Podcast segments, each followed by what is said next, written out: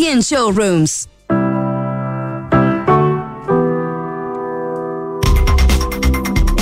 Duna presenta Reporte Minero y Energético con Nicolás Vial. Duna, sonidos de tu mundo. ¿Cómo están? Comenzamos esta nueva edición de Reporte Minero y Energético por Radio Duna y todas nuestras plataformas. Soy Nicolás Vial y en los próximos 30 minutos estaremos conversando sobre las dos principales industrias productivas del país, la minería y la energía. Les recordamos que nos pueden seguir a través de nuestras redes sociales en arroba reporte minero y arroba radio duna. Muy movida ha estado la empresa nacional de minería, también conocida como ENAMI. La empresa ha tenido que enfrentar una dura discusión desde su directorio en torno a la fundición Enambi de la Lira, o Paipote, ubicada en la región de Atacama. A este difícil escenario económico que enfrenta la estatal, con una deuda que asciende a 750 millones de dólares, se suma el desafío de levantar una nueva fundición, la que requiere una inversión por sobre los mil millones de dólares donde se han levantado distintas voces que señalan que el proyecto tal y como está hoy actualmente no es viable financieramente, por lo que están pidiendo una revisión externa. Vamos a conversar sobre este debate, el futuro de NAMI, la situación actual. Estaremos conversando con Enrique Valdivieso, ex vicepresidente ejecutivo de la estatal. Y como todas las semanas, nos acompaña nuestra editora América Rodríguez para ir revisando las noticias, lo que se va discutiendo, los temas con respecto a la industria minera y energética. Y estamos justamente en el estudio con, ya lo presentaba, el ex vicepresidente ejecutivo de ENAMI, Enrique Valdivieso. Enrique, muchísimas gracias por acompañarnos aquí en el programa. ¿Qué tal? ¿Qué tal? Buenos días, buenos días América, buenos días Nicolás. Un placer que nos acompañe y quiero ir de lleno con, con la pregunta que muchos se hacen. ¿Cómo ve usted la situación actual de ENAMI en su experiencia y también lo que le tocó vivir como vicepresidente ejecutivo de la estatal? Bueno, lo he dicho anteriormente, la ENAMI está en una situación muy crítica, eh, han llevado una deuda a unos niveles extraordinariamente altos, cosa que hoy día no se compara con la industria. La industria tiene una deuda de corto plazo de 41% respecto a la deuda total, la ENAMI 89%. La, el resto de las industrias, eh, empresas eh, del Estado en Chile tienen un 8%. Hoy día eh, empresas no pueden vivir con ese nivel de deuda y NAMI, por ser, tener ese rol de fomento, no tiene cómo eh, revertir esa situación hoy día. Enrique, ¿cómo se llegó a esa situación? ¿O qué factor incidero? Porque aquí hay, eh, hay varios, evidentemente. Hay varios, yo creo que es importante para la audiencia y para ustedes entender, eh, viene de fondo la NAMI. La NAMI es una empresa eh, que vende 1.500, 1.700 millones de dólares al año. De eso, el 71% eh, viene de concentrados, que es lo que se trata a través de la fundición. Pero el otro 29% viene de la pequeña minería, es donde te- tenemos el verdadero rol de fomento. La NAMI tiene un rol de fomento y hoy día no Esa se es la visión que tiene NAMI. Claro, y la fundición, ni la nueva ni la antigua, ni la actual, Paipote, cumplen ese rol de fomento. Porque hoy día en Paipote se funden prácticamente el concentrado de tres medianas mineras y los pequeños mineros representan aproximadamente eh, un, entre un 3 y un 5% de lo que se funde. Entonces hoy día el rol de fomento hacia la pequeña minería está dado por los óxidos que se funden, que prácticamente en las cinco plantas de, de NAMI, más lo poco que se hace en la fundición. Pero esos concentrados además son de diferentes calidades. Eso, al tener diferentes calidades, es muy difícil. Claro, depende de dónde vengan, Eh, exactamente. por ejemplo. Claro, tenemos que ir dosificándolo y se dosifican junto con estas tres grandes eh, medianas mineras, que son las que entregan el 80% de lo que se funde en Paipote.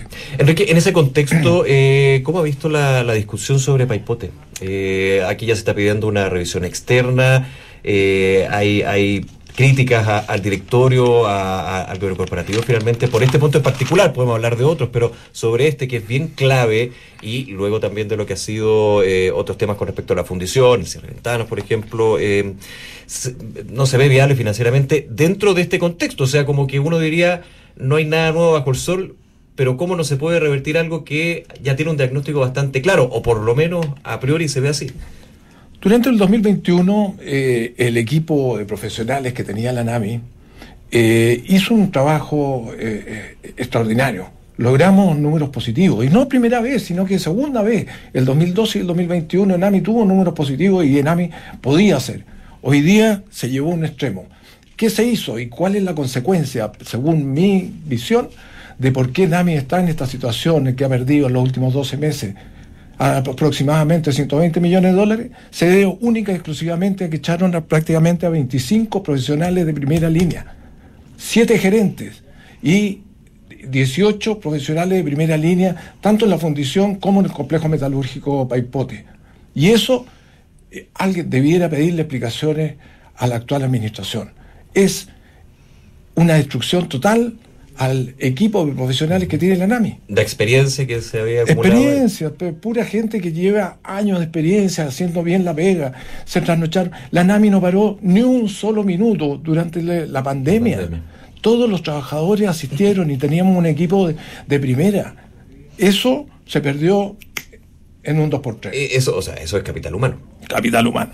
Prueba de ello que al poco andar tuvieron un incendio en el horno eléctrico eso le, ha generado muchísimos problemas. La NAMI está técnicamente parada, para todas las semanas, para todos los meses, con un costo altísimo para el Estado.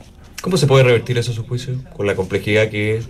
Mira, desde la base, usted apunta a que las personas que estaban encargadas de esto ya no están. Hay que entender que las pérdidas de la NAMI hoy día, hoy día, los últimos 12 meses, equivale a 260 veces el problema que ha habido con los convenios y con las platas de Antofagasta.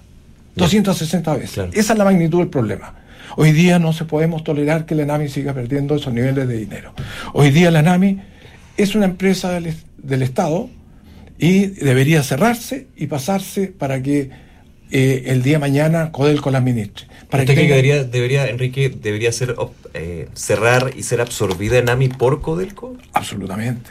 ¿Cómo se podría hacer eso? ¿Por qué? representa el 0,5% de la fundición de Codelco. Hoy día Enami podría ser eh, para los pequeños mineros, no me refiero al total, porque los medianos mineros hoy día tienen oportunidades de transar sus productos y cuando les conviene lo hacen. Hoy día la Enami debería ser eh, para, para, la pequeña minería. Por eso yo dije en mi última carta que la ENAMI 2.0 debería ser para la pequeña minería y para la minería artesanal. Y una ENAMI slash Codelco, digamos, usted lo plantea así, absorbida por la estatal. No, la NAMI es totalmente, totalmente independiente. Perfecto. Pero el negocio del concentrado, de las fundiciones, que lo haga el experto. Codelco tiene tres fundiciones, funde cerca de 5 millones de toneladas de concentrado al año. Codelco tiene los profesionales, tiene el know-how y los conocimientos. Que la NAMI se concentre en el, en el fomentar la pequeña minería en fomentar la pequeña minería, porque... Dejando, dejando el negocio de la fundición. Dejando el negocio de la fundición totalmente para, para que lo administre alguien que sabe hacerlo. Y la empresa del Estado que sabe hacerlo es Codelco. La ENAMI ha demostrado por años, lleva más de 20 años perdiendo plata. Cuando vendió Ventana, perdieron... Eh, la vendieron en 5, perdón, toda la plata que, que 500 y tantos millones de dólares, que después eh, los perdieron durante los próximos siete años. Claro, porque termina siendo una situación deficitaria, no solamente desde el negocio, sino desde, desde, desde, el, desde el origen de NAMI, como usted dice. O sea, yéndonos más, más, más al, fondo de para qué existe NAMI, finalmente no está logrando cumplir y no va a poder cumplir esto. Entonces tiene que dividir su, su, su mirada y su negocio finalmente. Sobre todo una NAMI sin un gobierno corporativo que llega y desvincula a 25 profesionales el día siguiente que se va el vicepresidente ejecutivo del gobierno anterior, es imposible eh, mantenerla funcionando y a un ritmo de calidad como la que necesita. Estamos conversando con Enrique Valdivieso, vicepresidente ejecutivo de NAMI. Enrique, en ese punto, y, creo que lo hemos conversado en, varias entrevistas cuando hablamos de NAMI, ¿ah? lo que tiene que ver con el gobierno corporativo, de modernizar el gobierno corporativo, pero más que modernizar es darle una cara completamente distinta. O sea, aquí no, no, sirven las soluciones en buen chileno parche, ¿no? Yo creo que el gobierno corporativo tiene que tomar eh, una ENAMI nueva, bastante más chica, eh, eh, como digo yo, entregar la fundición a quien sabe hacerlo. Esto no es solamente cambiar el cómo se ve el directorio, sino qué administra el directorio, pensándolo de esa manera. Absolutamente. Enfocado al fomento. Si nosotros como ENAMI siempre debemos mirar a la NAMI como una empresa que da fomento a la pequeña minería y la minería artesanal. Ahí es donde está la oportunidad. Eh, Enami regula a los pequeños mineros, los ordena. No tenemos la situación de otros países. Hemos sido reconocidos mundialmente a la Enami como una gran institución donde eh, se ordena toda la pequeña minería y le damos acceso a los mercados internacionales. Pero eso no necesariamente lo hacemos por la mediana minería. La, minería, la mediana minería hoy día se viste con pantalones largos, tiene eh, una capacidad de negocio que le da para hacer su propio negocio y, no depender de la NAMI. No tenemos por qué fomentar a, negocios tan grandes como las pequeñas mineras, las medianas mineras que están entregando concentrados en Paipote. Y enfocarse entonces en las pequeñas, que son las que justamente deberían ser la, mirada estratégica de, de NAMI 100%, lo entiendo de esa manera. Y, la venta total, el, dinero que va a disponer en AMI va a ser mucho menor y va a ser mucho más administrable por una empresa que es eh, políticamente bastante eh, influyente en, eh, en, el día a día de la minería. Ahora, para hacer esto, pensando en una característica que es clave en esta conversación, que es una empresa estatal, tiene que haber voluntad política, ¿no? Absolutamente, absolutamente. Que siempre se habla de voluntad política, es como el concepto que siempre resuena en este tipo de situaciones, pero eh, efectivo. O sea, aquí tiene que haber desde el gobierno central, desde eh, los partidos, desde, desde, desde, el parlamento, desde y, muchos que tampoco conocen qué es ENAMI. O sea, obviamente un parlamentario del norte del país sabe que ENAMI tiene conversaciones con ENAMI, pero hay otras donde no son regiones mineras, podríamos decir, que más bien lo ven como una empresa estatal más, digamos, ¿no?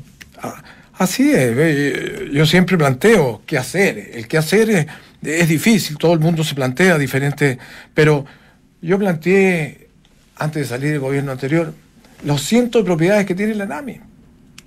El jardinero Peipote cuesta una fortuna.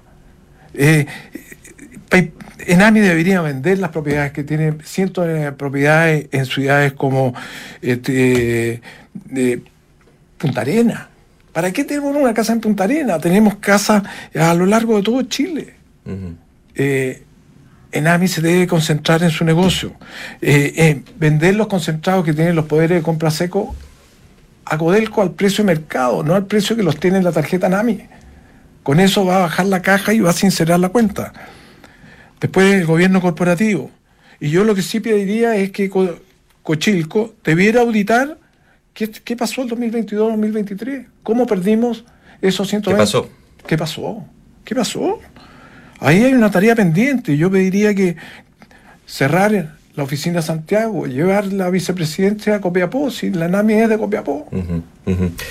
Enrique, se nos termina el tiempo, pero quiero agradecerle por habernos acompañado. Vamos a estar, ojalá, conversando también más adelante de lo que vaya sucediendo con Enami y otros temas de, muy importantes de la minería. Enrique Valdivieso, ex vicepresidente ejecutivo de Enami. Un placer, Enrique. Gracias por acompañarnos. Muchas gracias a usted. Espero que estas opiniones sirvan de algo. De todas maneras, muchísimas gracias. ¿eh? ¿Y sabe usted que SQM ha contribuido a entregar soluciones para el progreso humano? Sus productos son esenciales para la industria de la salud, alimentación, tecnología y la generación de energías limpias que mueven al mundo. Estamos en Reporte Minero y Energético en Radio Duna. No olviden escribirnos sus dudas y comentarios a arroba reporte minero o suscribirse a nuestro portal www.reporteminero.cl para recibir diariamente nuestro newsletter con las principales noticias del sector minero y energético de nuestro país. Estamos, lo comentaba yo al principio del programa, como todas las semanas, con nuestra editora América Rodríguez para ir desmenuzando también algunos temas de la industria. ¿Cómo estás, América? Mucho mejor. Lamento no haber venido la semana pasada. No, bueno, sí. Yo, de hecho, te saludé al aire. Sí, lo escuché. Muchas gracias. Ah, pidiendo que te estuvieras muy bien. Así que ahora estás Se notó el cariño y se agradece.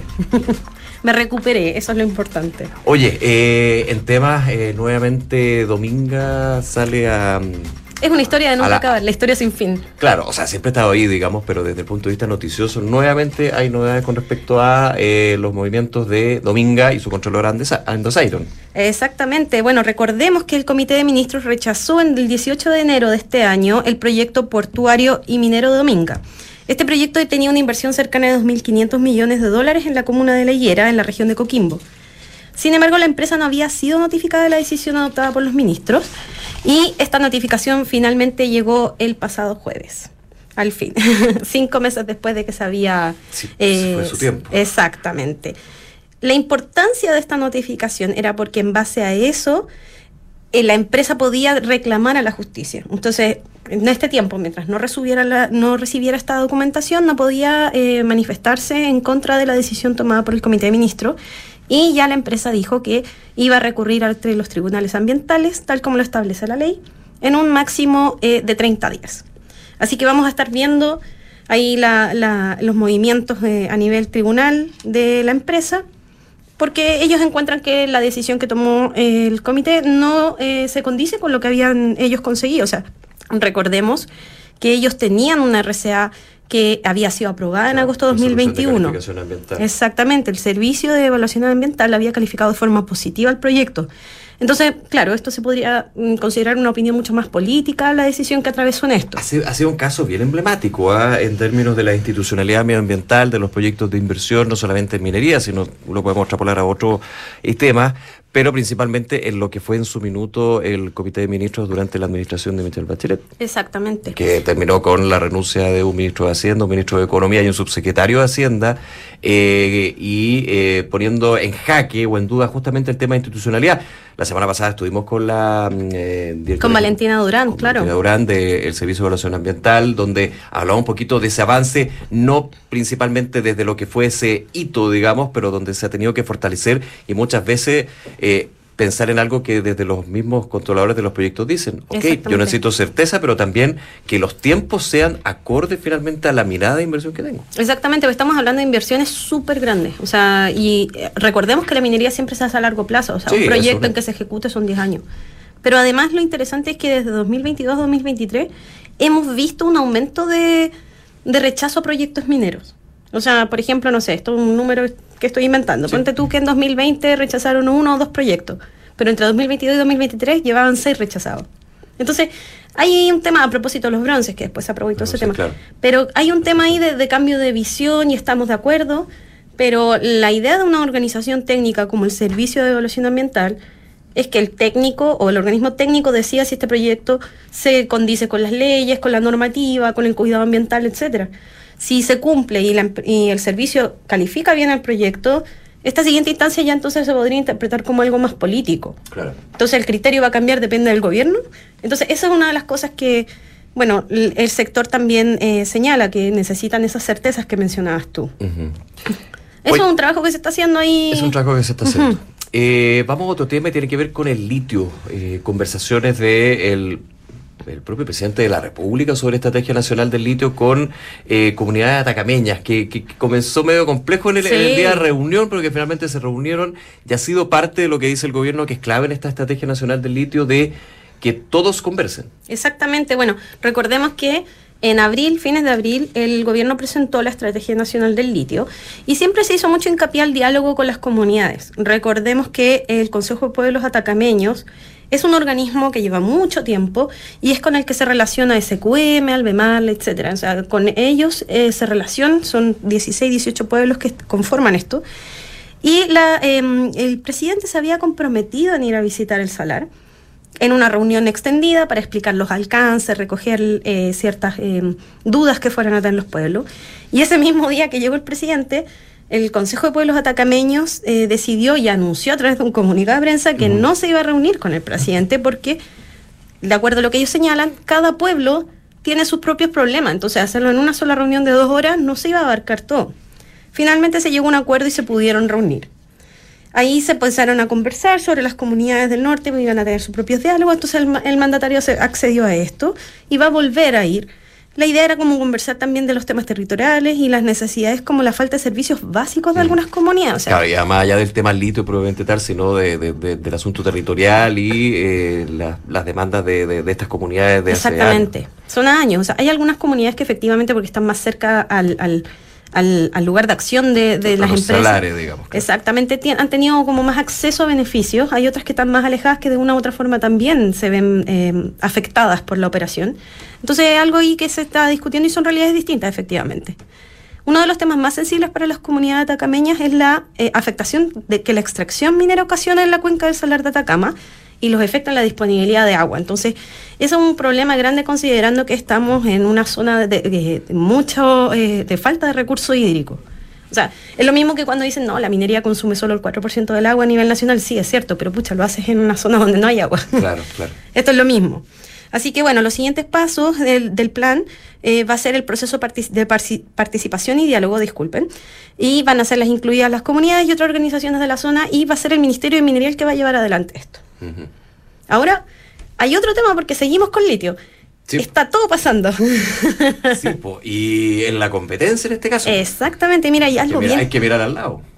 ¿Sabes qué? Es súper interesante eso que tú dices, porque hace poco salió el informe de Cochilco del de, litio, de las proyecciones, etcétera, y revisándolo en detalle, en ninguna parte se habla de la proyección de los países que son competencia de Chile. Claro.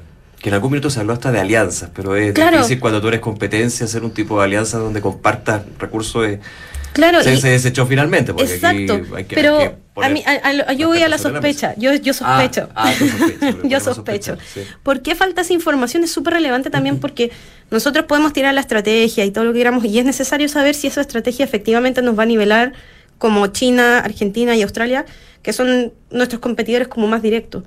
Pero en este documento no aparecía esa información, entonces es difícil poder eh, armar una proyección a largo plazo tal vez no verlos como competencia, pero una cuestión de que estamos hablando de una realidad, de que se necesita más litio y todo eso. Y lo que mismo tú decías de la sinergia o del trabajo ahí con otros países para potenciar la industria.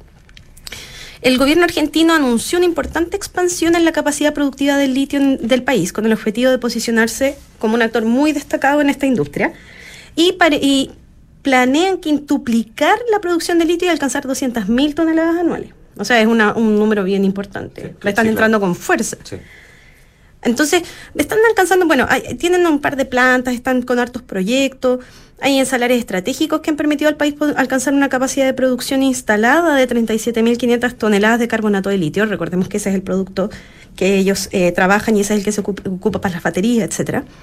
Y en ese caso estaría como compitiendo ya a alto nivel y claramente nos podría quitar nuestro lugar eh, como... Como player. Exactamente, muy relevante.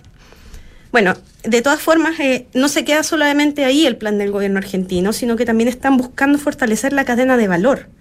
Y se han planteado la meta de producir baterías que eso es una de las cosas que también se ha conversado. Celdas y baterías de litio en América. También conversando acá. Exactamente, igual es complicado porque uno compite con China, que tiene unos precios mucho más bajos. Sí, lógico, no, si uno tiene que ver rentabilidad en el negocio. Exacto, pero también tiene exactamente, tiene que ser viable, pero también tiene que ver con eh, la capacidad eh, de I más D que tú puedas desarrollar en tu país. O sea, eso. también ese es un valor que tú no le puedes dar tal vez un, un, número, un número, pero es relevante. Entonces, de hecho, eh, se anunció la creación de Uniliv, una planta de desarrollo tecnológico de celdas y baterías de litio de América Latina, que es la primera, eh, que se va a hacer en colaboración con la Universidad Nacional de La Plata.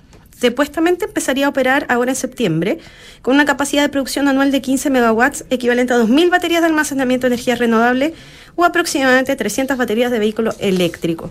A esto se suma que también en septiembre, a través de ITEC, una unidad de la petrolera transandina IPF, harían una nueva planta también para producir baterías en Argentina que de, le al fondo como este sobrestock que tienen en, de estos elementos en China. O sea, se traerían y empezarían a producir.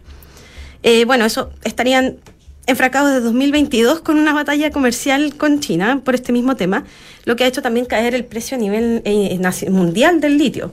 Así que están ahí en Argentina armando hartas cosas y proyectando todo para este año. Hay, no que, hay que, estar mirando al otro lado de la frontera. Exactamente, podemos aprender algunas cosas ahí. Es verdad. América Rodríguez, como siempre, muchas gracias. ¿eh? Muchas gracias, Nico. Que te vaya muy bien. Y a ustedes también agradecerles su sintonía. Por supuesto, recordarles que todos nuestros contenidos están en www.reporteminero.cl, que pueden revisar el programa a través de podcast en duna.cl y escucharnos los martes a las 21 horas o los sábados a las 9 y media de la mañana. También ver Reporte Minero y Energético a través de la televisión en Canal 24 Horas y TV Chile. Soy Nicolás Vial. Esto fue Reporte Minero y Energético en Radio Duna. Será hasta la próxima. Que estén muy bien. Un abrazo. Chao.